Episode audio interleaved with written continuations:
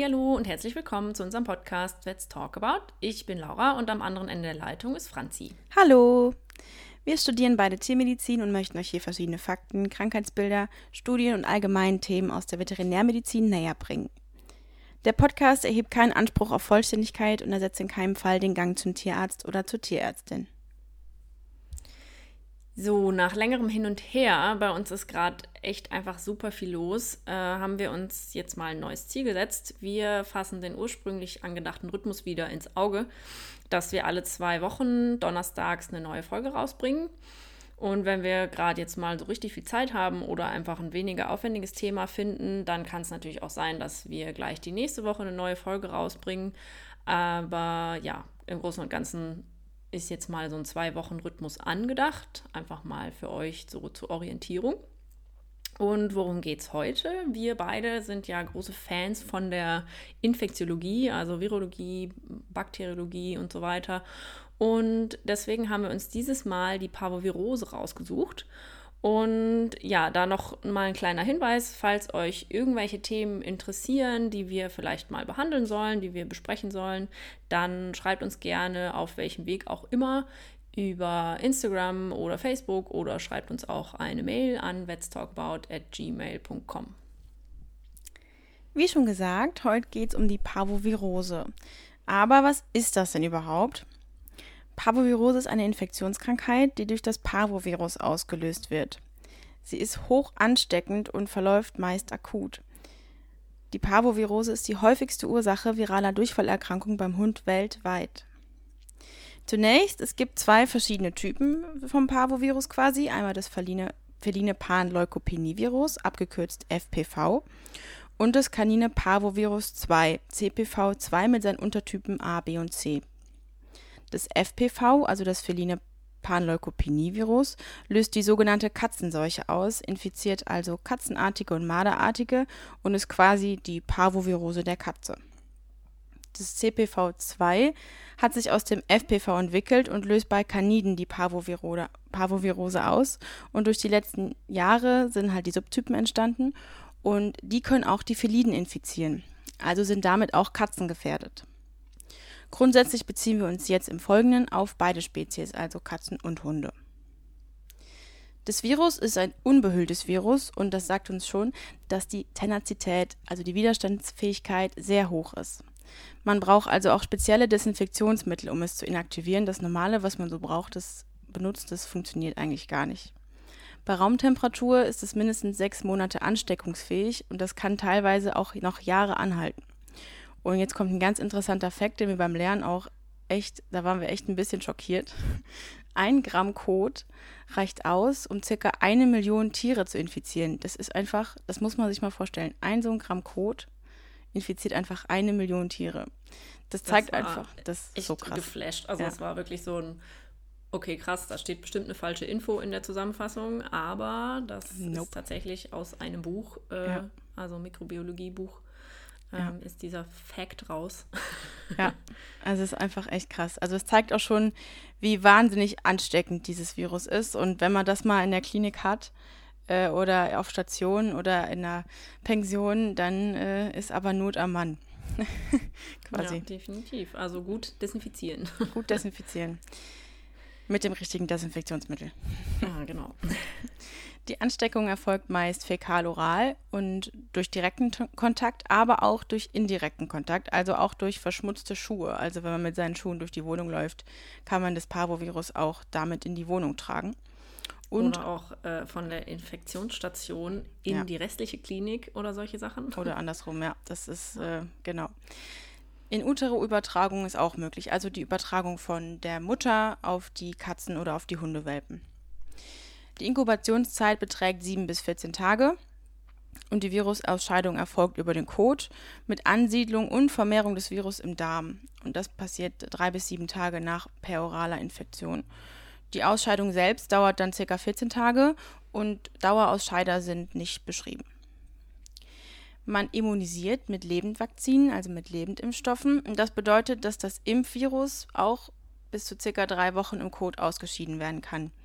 Was genau Lebendvakzine sind, da gibt es bestimmt noch von uns eine Folge zu, zur Impfung. das jetzt auszuführen, das kommt noch vor, häufiger vor nachher, aber ähm, das jetzt noch näher auszuführen, würde den zeitlichen Rahmen sprengen. Wen betrifft es denn hauptsächlich, wenn wir jetzt, wir haben ja schon gesagt, Hund und Katze sind betroffen, aber prinzipiell betrifft es alle Altersstufen, aber vor allen Dingen bei Jungtieren verläuft es einfach schwerer. Besonders gefährdet sind ungenügend oder ungeimpfte Welpen und Junghunde bis zu einem Alter von sechs Monaten. Beziehungsweise die Tiere, die sich noch in der immunologischen Lücke befinden, die sind auch besonders gefährdet. Dann gibt es noch bestimmte Rassedispositionen, also Rassen, die einfach viel anfälliger dafür sind, an Parvovirose zu erkranken. Das kann einerseits sein der Dobermann, der Rottweiler, aber auch der deutsche Schäferhund. Ja, wie sieht denn so ein Tier überhaupt aus, das an Parvovirose erkrankt ist? Also am Anfang ist es erstmal so, dass die klinischen Anzeichen relativ unspezifisch sind und innerhalb von 24 bis 48 Stunden entwickelt sich eben ähm, eine Anorexie, also eine Appetitlosigkeit, Apathie, also eine Teilnahmslosigkeit. Eventuell haben die Fieber und auf, äh, daraufhin folgt meistens ein sehr starkes Erbrechen. Im weiteren Verlauf kommt es dann zu heftigen Durchfällen, die am Anfang erst wässrig sind, später dann blutig werden. Und aufgrund von diesem starken Flüssigkeitsverlust durch diese Durchfälle dehydrieren die Tiere. Dadurch kann es dann zu einem Hypovol hypovolemischen Schock kommen und natürlich auch äh, ja, Azotemie und so weiter und so fort. Das, da kommen wir gleich noch zu beim Labor. Und ja, wenn es dann soweit ist, dass sie wirklich stark dehydriert sind, dann haben Welpen oft eine Untertemperatur, also gar nicht unbedingt Fieber. Durch die starken Durchfälle haben die natürlich auch häufig abdominale Schmerzen und ähm, ja, leider sind auch perakute Verläufe möglich. Also das heißt, dass äh, die Welpen plötzlich versterben können, ohne dass überhaupt ein Durchfall aufgetreten ist. Und dann kann man eben hinterher dann vielleicht rausfinden, dass das dann eine Parvovirose war. Wenn andere Viren, Parasiten oder Bakterien beteiligt sind oder eben ja also oft sind die Tiere, ähm, je nachdem, wo die dann herkommen, haben die dann doch einiges. Das beeinflusst natürlich auch das Ausbilden von den Symptomen und ja, da können sich beispielsweise andere Viren besser ähm, ja, vermehren und äh, die haben dann natürlich auch eine stärkere Symptomatik. Ähm, es kann sehr gut sein, dass die Tiere zwischen dem zweiten und vierten Krankheitstag versterben. Wenn sie das überleben, also wenn sie da drüber sind, ab dem fünften Krankheitstag nehmen dann die Überlebenschancen zu. Und generell dauert die Krankheit ungefähr so ein bis drei Wochen. So, dann komme ich zum Labor. Ähm, was haben wir für typische Laborbefunde? Eine hochgradige Leukopenie. Labor haben wir ja die letzten zwei Folgen besprochen. Also wer davon noch nicht so viel Ahnung hat, der kann sich gerne mal die letzten zwei Folgen noch anhören vorher. Ähm, weil ich gehe jetzt nicht ganz genau nochmal auf die einzelnen Begriffe ein. Äh, genau, also eine hochgradige Leukopenie, eine Neutropenie und eine Lymphopenie. Also da sagt man dann auch eine äh, so Panleukopenie dazu, äh, weil eben die meisten oder alle äh, Laborparameter erniedrigt sind. Und das kann aber auch oft innerhalb der, äh, nochmal von vorne, das kann aber auch innerhalb von wenigen Tagen erst auftreten. Das heißt, ähm, nur weil jetzt am Anfang die Laborparameter noch nicht verändert sind, heißt das noch nicht, dass eine Parvovirose ausgeschlossen werden kann. Im weiteren Krankheitsverlauf äh, tritt, wenn es günstig läuft, also äh, das ist dann quasi für uns prognostisch auch sehr günstig, eine hochgradige Leukozytose aus mit einer ausgeprägten Linksverschiebung. Also wir haben sehr viele Leukozyten, sehr viele junge Leukozyten und das ist sehr günstig, weil das ein Zeichen für die Erholung vom Knochenmark ist. Knochenmark geht Franzi gleich nochmal drauf ein, ähm, warum das wichtig ist und warum überhaupt so eine ähm, ja, Leukozytenveränderung haben. Durch die Dehydratation haben wir eine Hämokonzentration und eine prärenale Azotemie. Und wenn dann die Flüssigkeitstherapie anschlägt, dann sinkt der Hämatokrit. Und durch diesen Blutverlust haben wir eben, äh, ja, kann es eben zur Anämie kommen. Und aber auch natürlich zu einer Hypoalbuminämie oder auch eine Panhypoproteinämie. Das sind jetzt alles äh, sehr lange Wörter. Ähm, ja, dadurch, dass die natürlich der, der Dünndarm betroffen ist, ähm, können die natürlich auch immer weniger Eiweiß aufnehmen und dadurch kommt es natürlich auch zu diesen ähm, Laborveränderungen. Ja, das betrifft natürlich auch den Zucker. Also die vor allem Zwergrassen und sehr junge Hunde zeigen auch eine Hypoglykämie, dadurch, dass die eben das auch nicht aufnehmen können. Ähm, häufig haben die eine Elektrolytverschiebung, also eine Hypokaliämie und eventuell auch eine Hyponatriämie. Äh, es zeigt sich ein Bild von einer Azidose. Die Leberenzyme können erhöht sein, also ALT und AST. Und ähm, ja, im Endeffekt kann auch eine Thrombozytopenie und eine verzögerte Gerinnungszeit äh, auftreten und das können eben Anzeichen sein von einer DIC, also von einer äh, disseminierten intravasalen Koagulopathie und oder Sepsis. Ähm, also da, das bedeutet einfach, dass die äh, quasi überall so kleine Mikrotrompen haben, die Blutplättchen werden verbraucht und das ist eine sehr, sehr, sehr, sehr schwerwiegende Komplikation. Wie kommt es jetzt zu den Symptomen, beziehungsweise wie, kann man sich die Symptome erklären? Das war bei uns beim Lernen ähm, wirklich mit Abstand das Beste, weil wir das dann alles verstanden haben. Man konnte sich die Symptome super herleiten. Jetzt wird es ein bisschen virologisch und auch ein bisschen immunologisch. Wen das nicht interessiert, der skippt jetzt einfach die nächsten 30 bis 40 Sekunden nach vorne. Ähm, es wird jetzt, wir gehen jetzt ein bisschen tiefer in die Materie rein, aber es ist echt interessant. Wir starten mit einem kleinen Virufakt. Die Parvoviren sind nämlich Einzel-DNA-Viren. Das heißt, sie brauchen zur Vervielfältigung die zelluläre DNA-Polymerase. Das ist ein Enzym, die bei der Mitose gebraucht wird und die ist dementsprechend auch nur in der Mitose, also der Zellteilung, vorhanden. Das bedeutet, das Virus vermehrt sich nur in Zellen mit hoher Mitoserate, also Zellen, die sich sehr oft teilen. Zudem brauchen sie einen speziellen Rezeptor, um in die Zelle überhaupt reinzukommen, weil Viren sind ja intrazelluläre Parasiten, wenn man das so will. Und das ist der Transferinrezeptor. Und der kommt vor in Lymphoblasten, Kryptenzellen des Dünndarms und Knochenmarksstammzellen sowie in bestimmten Neuronen. Und auch bei sehr, sehr jungen Tieren die Herzmuskelzellen, weil die sich da eben noch teilen. Der Transferinrezeptor transportiert Eisen in die Zelle und Eisen ist wichtig für den Stoffwechsel. Das heißt, eine Zelle, die viel Eisen braucht, ist also stark methodisch aktiv. Somit fügt sich eigentlich alles zusammen und wir können uns die Symptome herleiten. Das Knochenmark bildet ja die Blutzellen und wenn das befallen wird, weil sich das häufig teilt, sind halt eben auch die Blutzellen betroffen. Wir haben also ähm, eine Anämie und eine Panleukopenie und wenn wir uns die Darmzellen anschauen, die sich ja auch oft teilen, die dann auch befallen werden, da kommt es eben zu dem Durchfall und so weiter und so fort. Also kann man sich mit den zwei Sachen, mit methodisch aktiven Zellen und dem Transferinrezeptor, wo der eben dran sitzt, an welchen Zellen, kann man sich das super herleiten. Das Tier infiziert sich oral und die Virusvermehrung findet im ersten im ersten Stadium im Nasenrachenraum statt und von da aus streuen die Viren dann in fast alle lymphatischen Organe, wie zum Beispiel Thymus, aber auch ins Myokard und teilweise auch ins zentrale Nervensystem. Ausgehend von den immunologisch aktiven Organen und Immunzellen in den Organen und den Paierplatten im Darm gibt es dann eine Sekundärinfektion des Darmepithels. Das wird dann vollständig, vollständig zerstört. Es kommt also zu dem Durchfall dieser Durchfall ist dann auch eine hämorrhagische Enteritis, so wird das be bezeichnet, und damit kommt es zu Flüssigkeits- und Blutverlust. Und zu dem Zusammenbruch der Blutdarmschranke. Das ist ganz wichtig, denn dadurch haben die bakteriellen Erreger die Möglichkeit, in den Blutkreislauf zu gelangen und es kommt dadurch zu einer Septikämie. Und die Septikämie heißt, es ist eine Gesamtinfektion des Organismus über das Blut.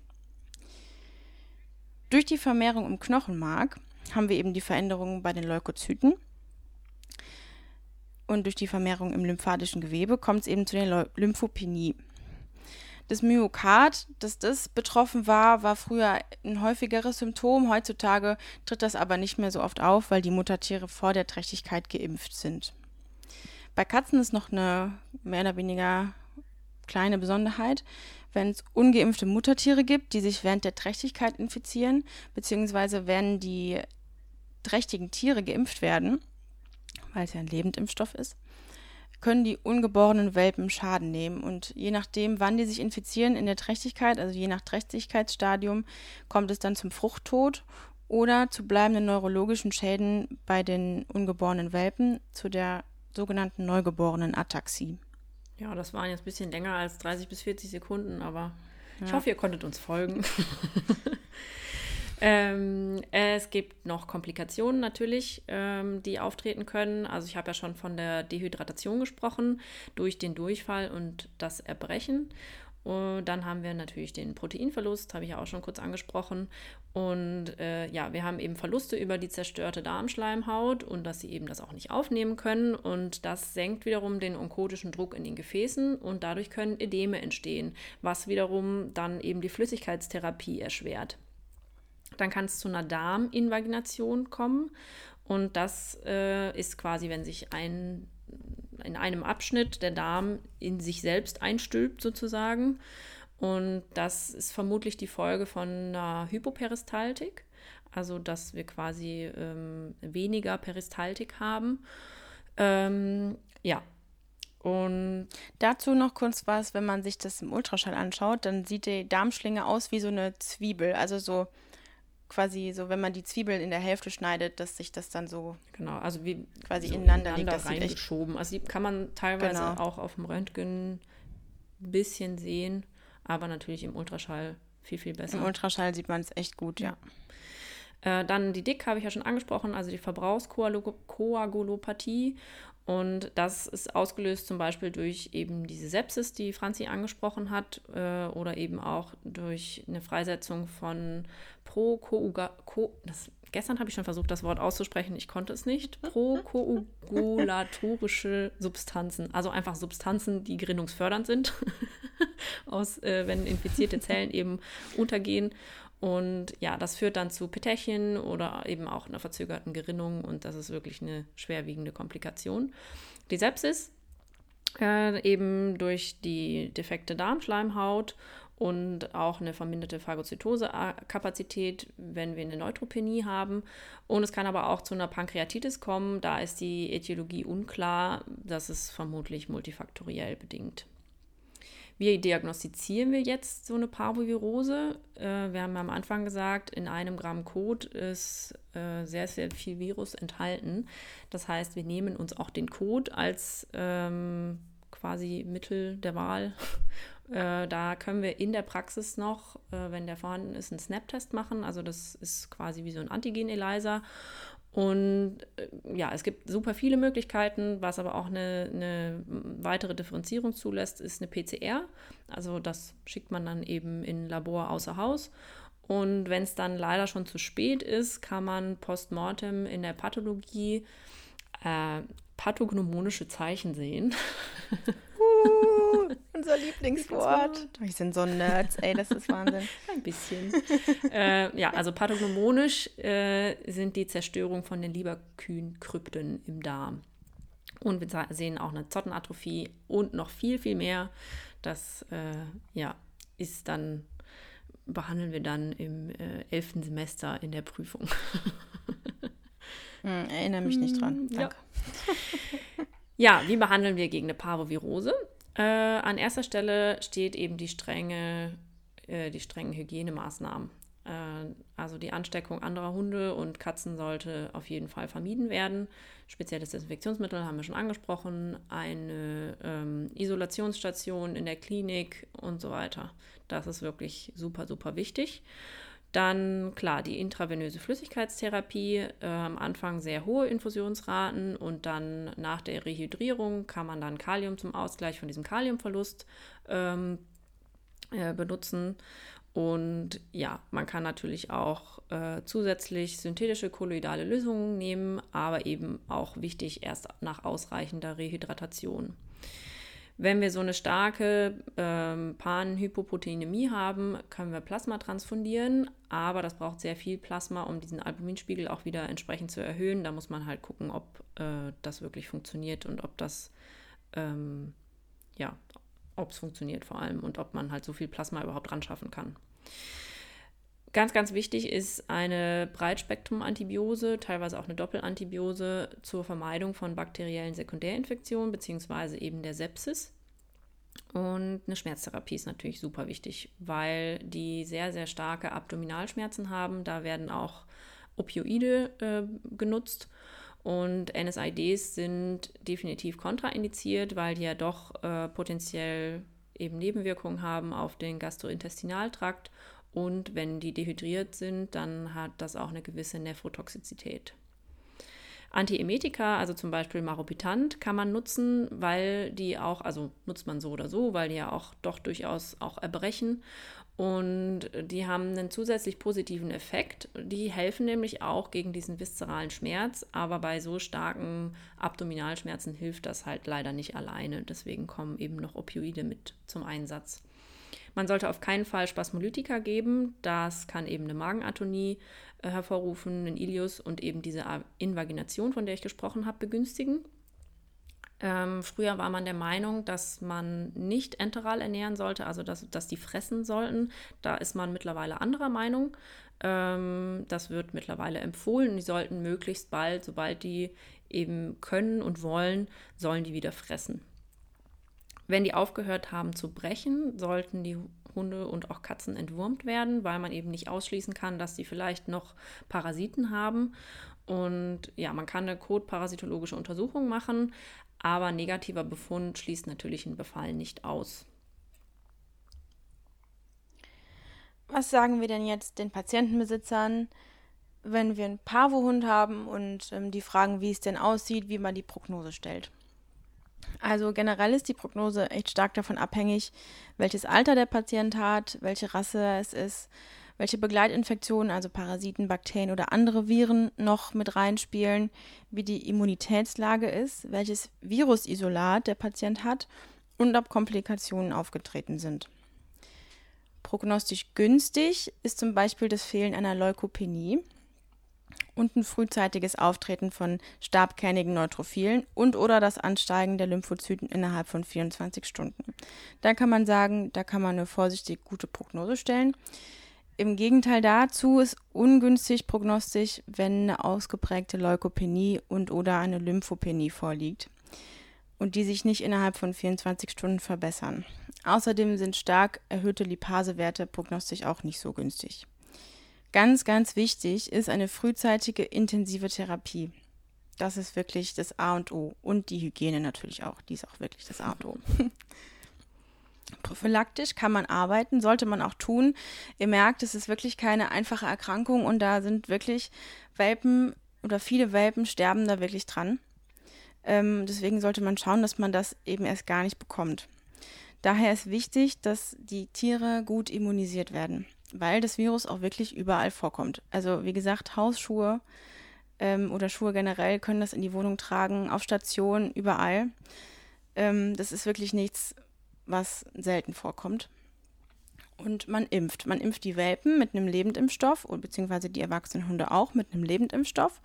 Und bei den Welpen ist eben die Grundimmunisierung und im Normalfall dann eben in der 8., 12., 16. Lebenswoche und dann nochmal im 16. Lebensmonat. Das ist die Grundimmunisierung, um die Immuno immunologische Lücke, heieiei, heute ist echt der Wurm drin, um die immunologische Lücke zu schließen.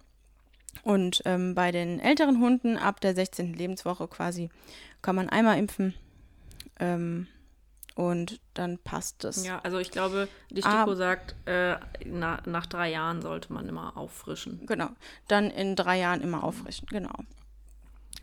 Ganz wichtig ist aber, dass man, wenn man eine tragende Hündin oder eine tragende Kätzin zu Hause hat, äh, die bitte nicht impfen, weil wir ja eben schon gesagt, die können das Virus auf ihre Welpen übertragen, intrauterin, und die können dann auch erkranken. Das heißt, wenn man vorhat, mit seiner Hündin oder mit seiner Katze zu züchten, dann bitte vorher impfen. Ganz, ganz wichtig ist die gute Sauberkeit und eine regelmäßige Desinfektion mit entsprechenden Desinfektionsmitteln. Und man könnte natürlich sagen, wenn es jetzt um eine ähm, entweder um Station geht, beziehungsweise um Pension, dass man nur geimpfte Tiere aufnimmt, beziehungsweise ähm, wenn es jetzt dringlich ist, dass man das Tier impft und in Quarantäne packt und entsprechende Hygienemaßnahmen trifft. Da das für die Tiere so eine, schlimme, so eine schlimme Erkrankung ist, stellt sich natürlich auch die Frage, ob das für Menschen ansteckend ist und ob Menschen sich infizieren können. Da ein ganz klares Nein. Das Kanine Parvovirus ist für Menschen nicht infektiös und das gilt auch für das ähm, feline Panleukopenie-Virus.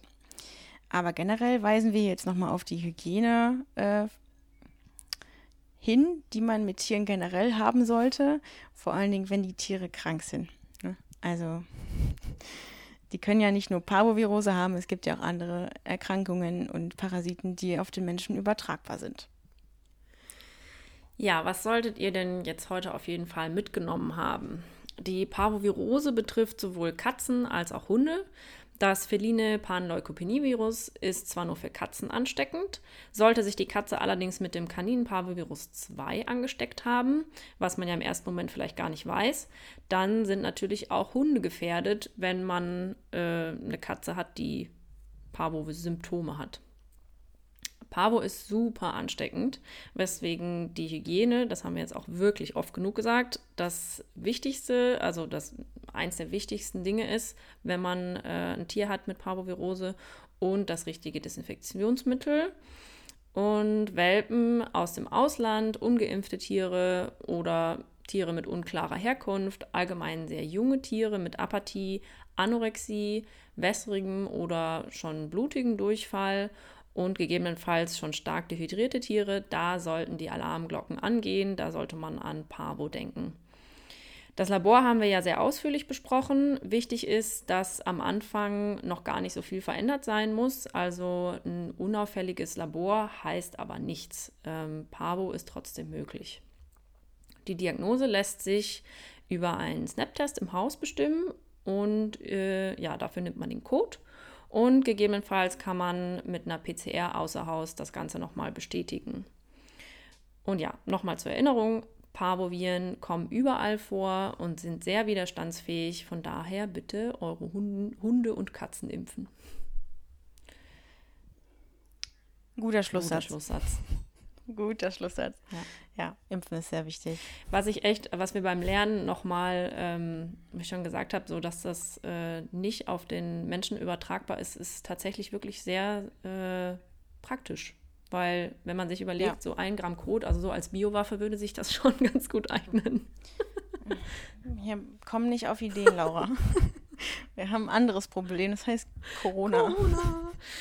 Corona. Ja, aber ähm, ja ja, fand ich nur, äh, fand ich echt, also dieser, dieser 1 Gramm Fact äh, hat mich echt von den Socken gehauen. Also. Ja, der haut mich immer wieder von den Socken. Also, das ist auch, glaube ich, das, was am meisten hängen geblieben ja, ist. Definitiv. Dieser eine Gramm Code, der eine Million Tiere infizieren kann. Es ist so abartig. Ja, vor allem, ja. wenn man sich dann äh, halt mit der Hygiene mal auseinandersetzt und ähm, ja, wie leider an sehr, sehr vielen Stellen die Hygiene eine sehr untergeordnete Rolle spielt. Ähm, man sieht es halt nicht, ne? Man ja. sieht es halt nicht. Das ist der Punkt. Das, Man sieht es nicht. Das stimmt. Ja. Okay. Naja. Dann äh, würde ich sagen, machen wir Schluss. Schluss für heute. Ente gut, alles gut. Aus die Maus. Gut, dann. Äh, Klappe zu, Affe tot, okay, ja. Jetzt haben wir gleich alle rausgehauen. Wollten wir nicht mal, Jetzt haben wir nicht mal gesagt, ja. wir wollen, äh, wollen das so als Schlussding äh, machen? Ja, das stimmt. Also falls ihr noch so, so Ente gut, alles gut, so Sätze habt, schreibt die uns bitte gerne. Wir suchen, wir sammeln. Genau. okay, dann äh, hören wir uns äh, in ein bis zwei Wochen. Ciao.